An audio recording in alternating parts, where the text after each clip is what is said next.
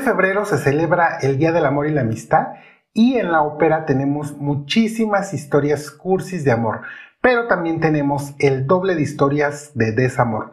Por eso en este episodio lo vamos a dedicar a tres óperas. Sé que hay muchísimas, pero hoy solo hablaremos de las tres que mejor retratan el amor prohibido. La primera es la más prohibida, una relación incestuosa entre mellizos. Hablo de la Valquiria de Wagner.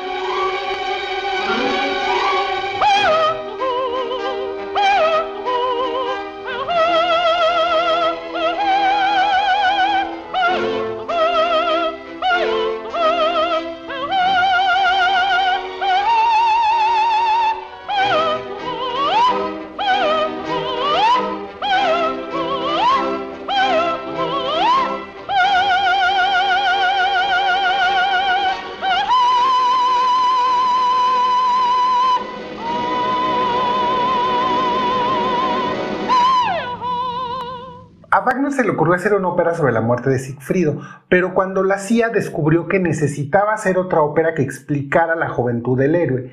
Y cuando estaba preparando esta ópera sobre la juventud, se dio cuenta que también necesitaba hacer otra ópera que explicara el origen de Sigfrido. Entonces compone La Valquiria.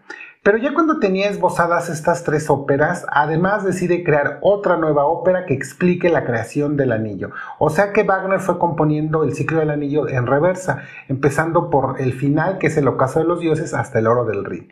Y así se completan las cuatro obras del ciclo del anillo, que en orden son El oro del Rin, La Valquiria, Sigfrido y El ocaso de los dioses. Apréndanselo porque es pregunta de maratón.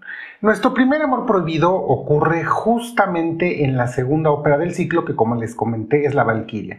Y el resultado de esta relación incestuosa es el nacimiento del gran héroe Sigfrido. La Valquiria inicia con Sigmund entrando a una casa después de ser perseguido y casi asesinado. Al refugiarse encuentra a una bella jovencita que le da hidromiel para refrescarse. Esta alma caritativa se llama Siglinde. Ellos extrañamente comienzan a sentirse atraídos, pero Sigmundo no sabe que acaba de llegar a la casa del hombre que lo está persiguiendo y que además quiere matarlo, llamado Honding. Y además, quien le está dando refugio y al que le están y al que a la que le está haciendo ojitos es a la esposa de su enemigo. Siglinde es la esposa de Honding. Cuando llega Honding, Siglinde le explica que le ha dado refugio a Sigmund y para que Honding no le caiga la maldición por atacar a un huésped que está bajo resguardo de su hogar, como a los malvados este, Frey en Juego de Tronos, que los Frey en Juego de Tronos deshonran la tradición y asesinan a sus huéspedes cuando ya habían sido recibidos y habían jurado protegerse en su, en su hogar. Entonces Honding decide acatar la tradición para que no le caiga esa maldición de los Frey y le dice a Sigmund que puede dormir seguro, pero la condición es que al día siguiente deberán luchar a muerte.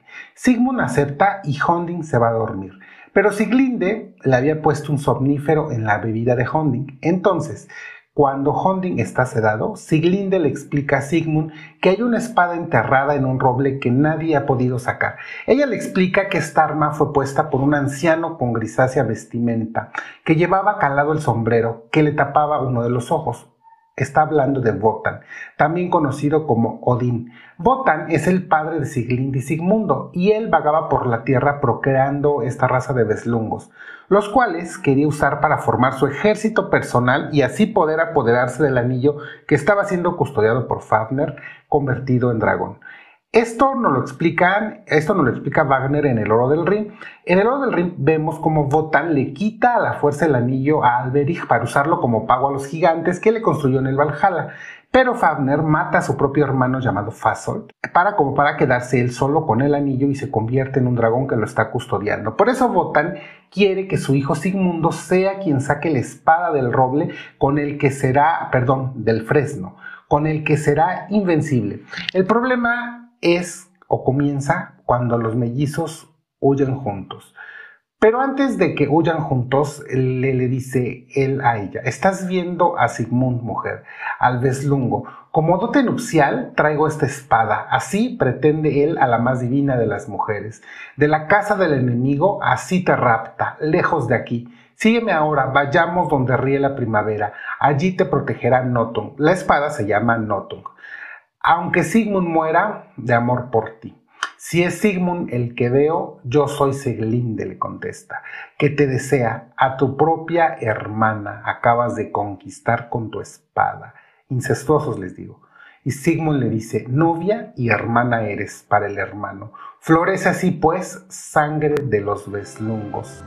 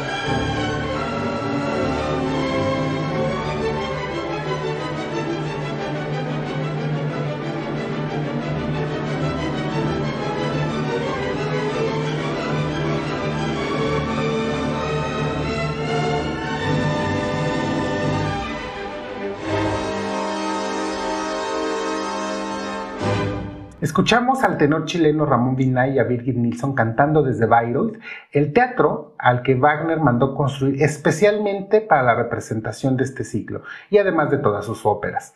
Hay una entrevista de Ramón Vinay hecha en México. Ramón murió en México, para ser exactos, en la ciudad de Puebla, aunque él es de origen chileno. Les voy a dejar en la descripción esa entrevista para que la vean, porque es inevitable que se enamoren de su personalidad tan afable y magnética. Esta entrevista es una prueba más de que casi siempre la sencillez y amabilidad van juntos del talento y la grandeza vocal. Si ustedes ven las entrevistas de Pavarotti, de Plácido Domingo, de Jesse Norman, de Monserrat Caballé, de Jan Soderland, de Birgit Nilsson también, o sea, de los grandes del siglo pasado y a todos ellos te los quieres comer a besos, de lo agradables que son. Ramón Binay está entre los grandes y lo acabamos de escuchar cantando a Sigmund. Este amor prohibido, obviamente, va a terminar mal, porque Fricka, la esposa de Botan, le prohíbe que lo ayude contra la ira justificada de Honding, porque Siglinde ya estaba casada y al escaparse con Sigmund rompió su juramento, además de que son hermanos. Votan se rehúsa, pero Fricka, que es la diosa del matrimonio, le hace manita de puerco emocional y Votan cede. Entonces manda a su valquiria favorita, la gran Brunhilde, para que favorezca en la pelea a Hunding y así pierda a Sigmund, pero Brunhilde desobedece y cree que si salva a Sigmund ayuda a su amado padre Votan. Pero el infierno está empedrado de buenas intenciones. Y Brunhilde se enfrenta a la ira de su padre, Votan mata a Sigmund y Brunhilde tiene que huir con Siglinde. La tiene que huir para protegerla de la ira de Votan. Ella le pide ayuda a sus hermanas valquirias, pero no son tontas y no van a pelear contra el gran dios. Pero Siglinde ya está embarazada del gran héroe Sigfrido. Y esta historia continúa en la tercera ópera llamada Sigfrido. En mayo, que es el cumpleaños de Wagner, seguiremos platicando de esta historia, porque estamos ante la obra más ambiciosa, larga y compleja que hay en la ópera. Por lo pronto, sigamos con el tema de este episodio, que son los amores prohibidos, pero ahora con la ópera del cantista favorita de Wagner, o sea, Norma.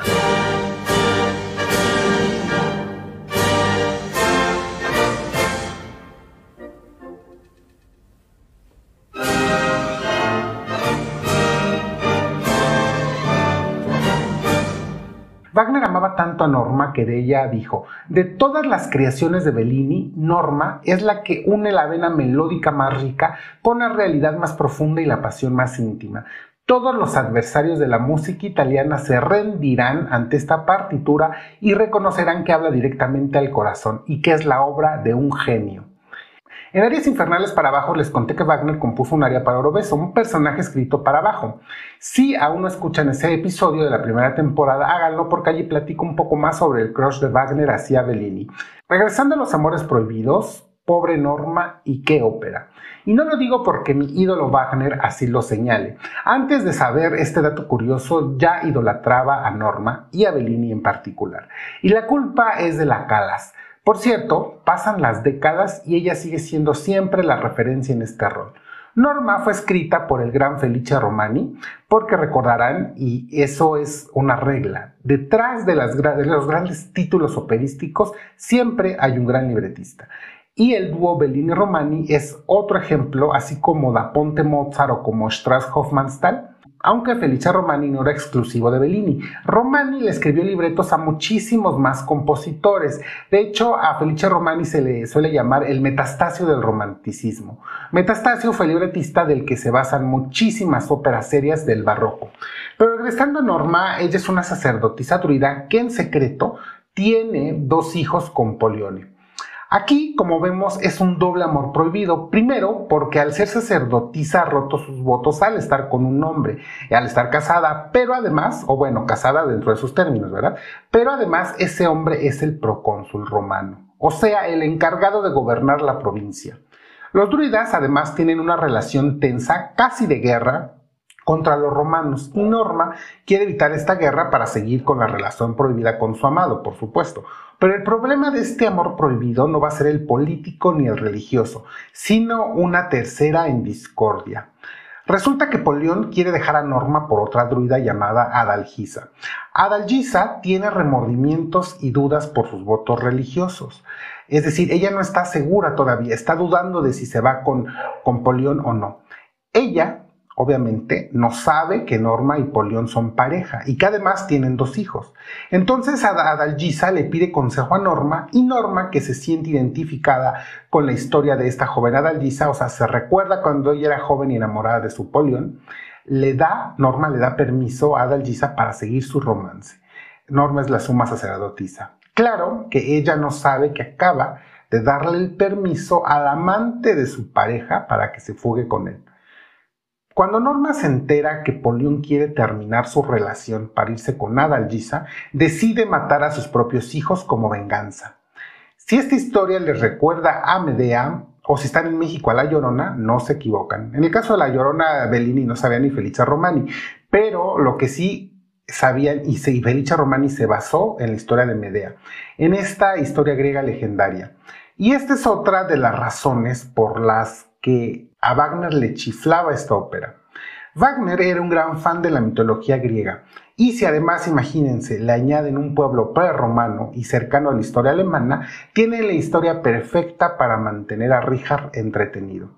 Una de las mejores escenas de toda la ópera son muchísimas, entre ellas el famosísimo Castadiva, ¿verdad? Pero una de las mejores escenas es el enfrentamiento entre Adalgisa, Polión y Norma. Norma le reclama a Polión, ¿qué digo le reclama? Le grita a Polión, pérfido, y Polión le dice, basta ya. Y Norma le dice, detente. Y Polión, que agarra a Adalgisa, le dice, tú ven conmigo. Y Adalgisa, déjame, vete, eres un esposo infiel. Y Polión le responde, si lo he sido, lo he olvidado. Cínico además. Adalgisa le dice, déjame, vete. Y Polión le dice, soy tu amante, y Adalgisa se rehúsa y le dice, vete traidor. Y Polión continúa, mi destino es amarte, mi destino es abandonarla. Y Norma, reprimiendo la furia, dice, pues bien, cúmplelo, cúmplelo y vete.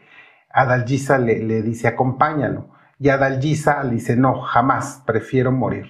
Y Norma, que mira fijamente a Polión, le dice, vete, sí, abandona mi indigno, abandona tus hijos, tus promesas, tu honor. Maldito por mi ira, no gozarás de un amor impío. Vete, sí, abandóname.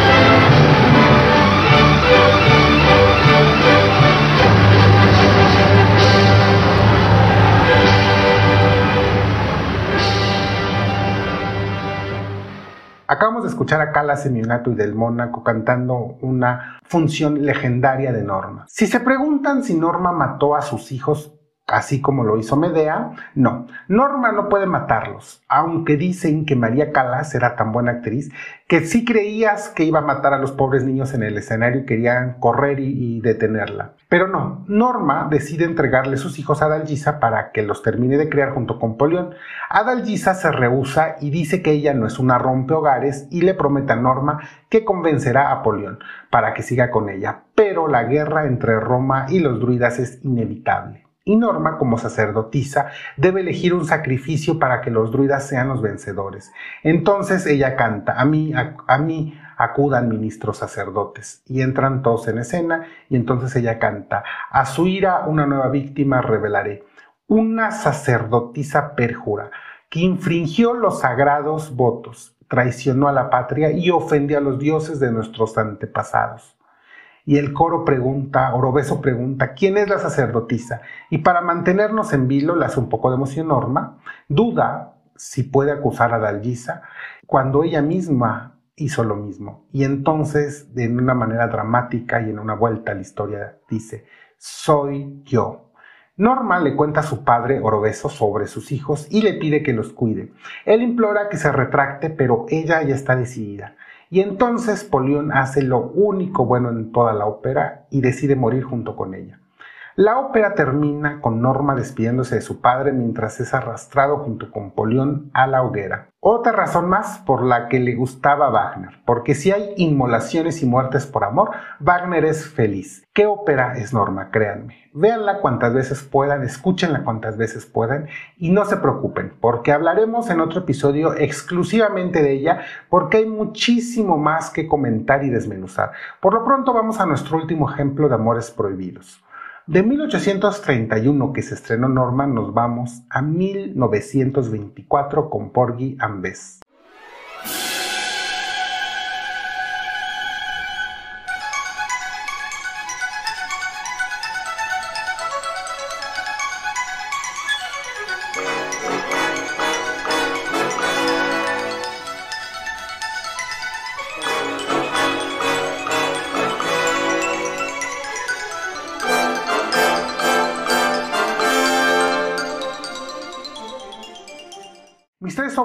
Favoritas de la primera mitad del siglo XX son indudablemente Lady Macbeth de Shostakovich, Peter Grimes de, Benjamin Britten y Porgy and Bess de Gershwin. Las tres son muy distintas, pero teatralmente son unos monstruos. En el caso de Porgy and Bess fue compuesta por George Gershwin y el libreto fue por su hermano Ira y además colaboró en la adaptación el que escribió esta obra de teatro, porque esta obra está basada originalmente en una obra de teatro llamada Bess. El que escribió esta obra de teatro se llamaba Dubois Hayward y él le ayudó a Aira a escribir el libreto.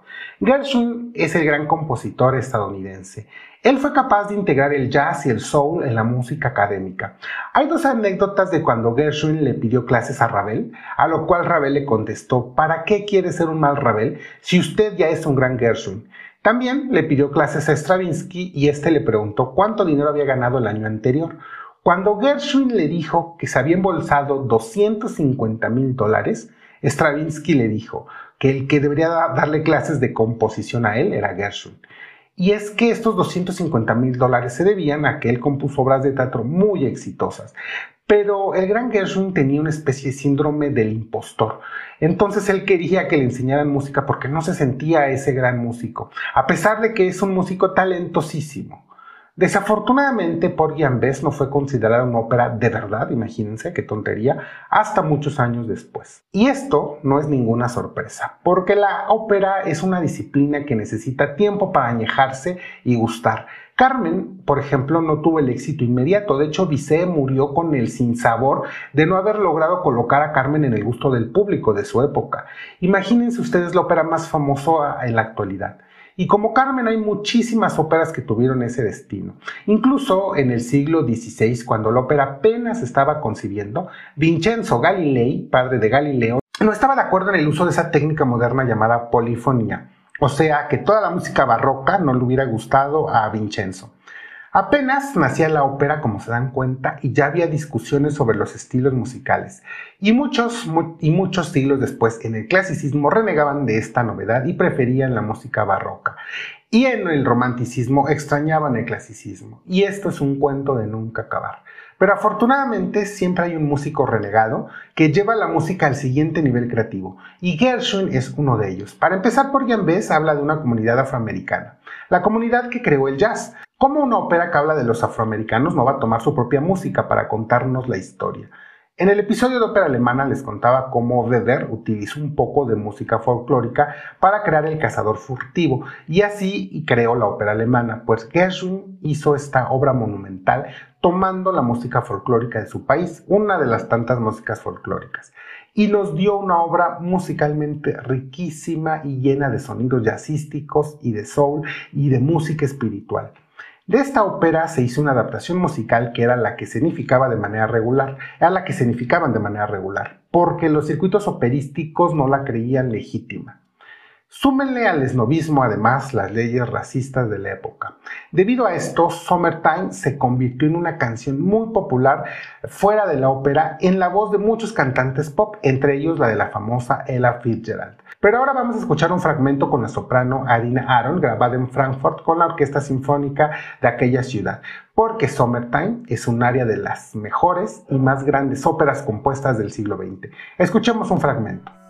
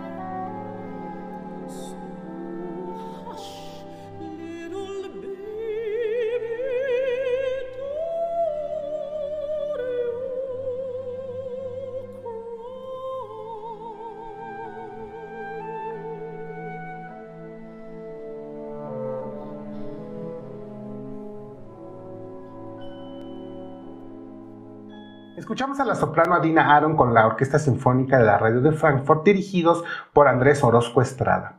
En cuanto a la trama de Porgy Bess, tenemos otro amor prohibido. Bess es una chica que tiene un pésimo gusto por los hombres y su novio Crown mata a Robbins. Entonces debe huir y esconderse.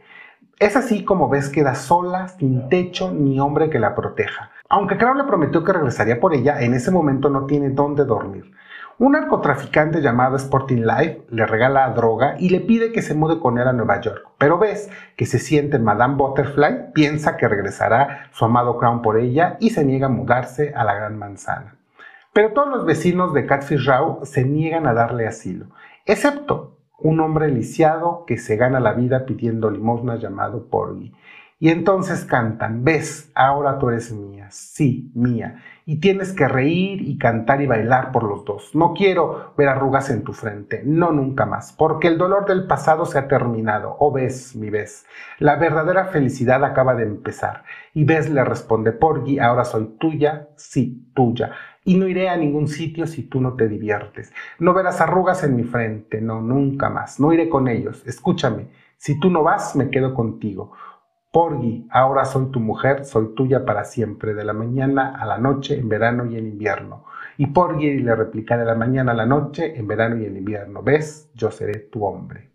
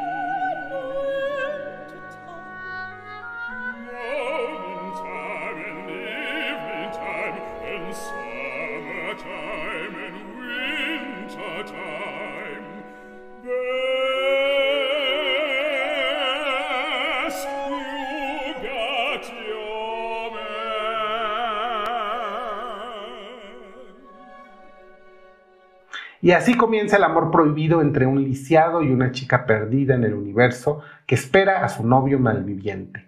Pero crea una diferencia de Pinkerton de Madama Butterfly sí regresa. Pero Porgy, que lo estaba esperando, lo asesina. Entonces Porgy es llevado a la policía como sospechoso y Sporting Life le vuelve a dar droga a Bess y le hace creer que Porgy vivirá el resto de su vida en la cárcel. Y Bess sin Crown y sin Porgy, el cual está en la cárcel, decide irse con él a Nueva York. Pero Porgy sale de la cárcel apenas una semana después y al llegar a buscar a Bess le dicen que se fue con el narcotraficante. Y Porgy, que omitiendo que asesinó a Crown, omitiendo ese hecho, es más bueno que el pan, pregunta dónde está Nueva York y se va en la búsqueda de su amada Bess. Si no han visto Porgy and Bess, se están perdiendo de una joya operística monumental. Véanla y escúchenla. Afortunadamente ya está, ya llegó a los teatros de ópera y ya la consideran ópera de verdad. Y espero que poco a poco sea más y más representada. Ya hablaremos a detalle de esta obra porque es muy extensa. Por lo pronto, también es extensa, claro. Por lo pronto les pido que se suscriban y me sigan, porque la siguiente semana vamos a platicar de dos grandes divas del siglo XX. Pero antes de irme, les quiero contar la recomendación de esta semana. Hay muchos discos pendientes de salir al mercado de los grandes cantantes de este momento, pero aún solo están disponibles sus sencillos, así que esperaremos a que salga el álbum para escucharlo y comentarlo. Pero el álbum completo que acaba de salir es una grabación directo, una grabación en directo del Teatro Maggio Musicale Florentino de La Fuerza del Destino de Giuseppe Verdi. Esta ópera a la que se le achaca tener una maldición es como todas las óperas de Verdi espectacular y teatralmente efectiva pero además los intérpretes están al nivel de la obra. Estoy hablando en la dirección de Subinmeta, a la gran Sayoy Hernández y al barítono mongol que en este podcast adoramos llamado Amartuvshin Engbati, y como el padre guardián al ya legendario Ferrucho Furlaneto, o sea, puro experto en Verdi. A mí Roberto Arónica como don Álvaro no me convenció, debo confesarlo, pero también es cierto que los cantantes con los que compartió son la élite del canto actual, expertos verdianos. No he visto la producción en vivo donde se grabó este disco, pero las críticas sobre la puesta en escena son muy malas. Y por lo que he leído y visto un poco, creo que es mejor solo escuchar el disco. Pero en cuanto pueda ver la producción les cuento, porque a mí, a mí no me gusta que me cuenten, prefiero yo verla y ya entonces eh, emitir mi comentario. Pero el álbum me pareció maravilloso. Escúchenlo, está afortunadamente en todas las plataformas. Y de todas formas yo les comparto el disco en la descripción. Para despedirme los dejo con la gran Sayoy Hernández, pero como yo soy supersticioso no les pondré el pache pache o miodillo de la fuerza del destino. Mejor escuchemos cantando a Sayoya a Lady Macbeth también de Verdi. Escuchen a la mejor soprano verdiana de la actualidad. También suscríbanse y síganme y continúen viendo y escuchando mucha, mucha ópera. Hasta la siguiente.